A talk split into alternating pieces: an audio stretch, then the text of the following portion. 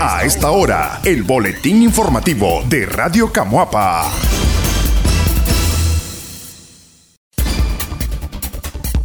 Prohibirán uso de teléfonos móviles en JRP.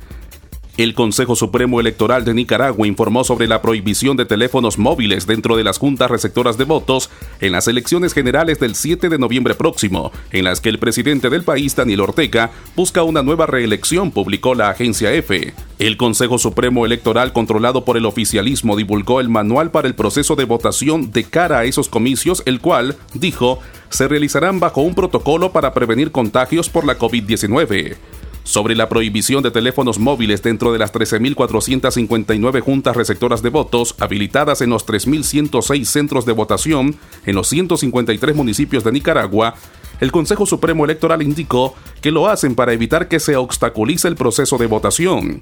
No se debe permitir ningún tipo de actividad que tienda a impedir o perturbar el desarrollo normal de la votación, como el uso de celulares móviles dentro de los locales de las juntas receptoras de votos, señaló el Consejo Supremo Electoral en el manual. El boletín informativo.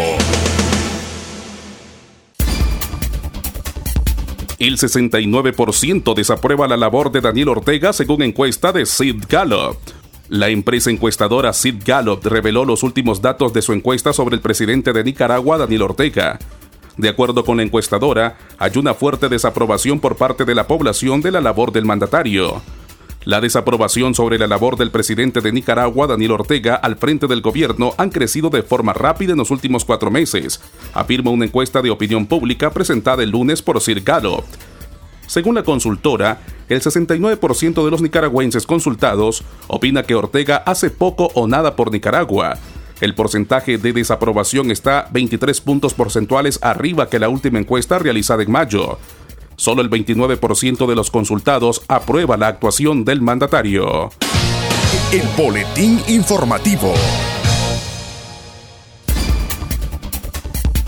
Estados Unidos ha registrado más muertes por la COVID-19 en lo que va de 2021 que en todo 2020. Estados Unidos reportó más de 2.500 muertes por la COVID-19, a pesar de que los casos continúan disminuyendo desde el pico de contagios que se registró en el país a principios de septiembre. En lo que va de 2021, Estados Unidos ha registrado más muertes por coronavirus que en todo 2020, publicó la web Democracia Ahora. Dada la escasez actual de pruebas de diagnóstico de la COVID-19 en todo el país, la Casa Blanca anunció que destinará mil millones de dólares para la compra de pruebas rápidas de antígenos que las personas podrán realizarse en sus casas. Según una nueva medida aprobada por el Consejo Municipal de la Ciudad de Los Ángeles, las personas que ingresen a espacios públicos cerrados o que concurran a grandes reuniones al aire libre deberán presentar un certificado de vacunación.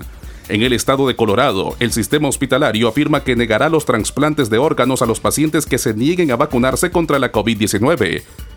La mayoría de los centros de trasplantes ya requieren que los pacientes reciban otras vacunas, como las vacunas contra la hepatitis y el sarampión, y exigen de manera rutinaria que los receptores de órganos se comprometan a abstenerse de consumir tabaco y alcohol. Este fue el boletín informativo de Radio Camuapa.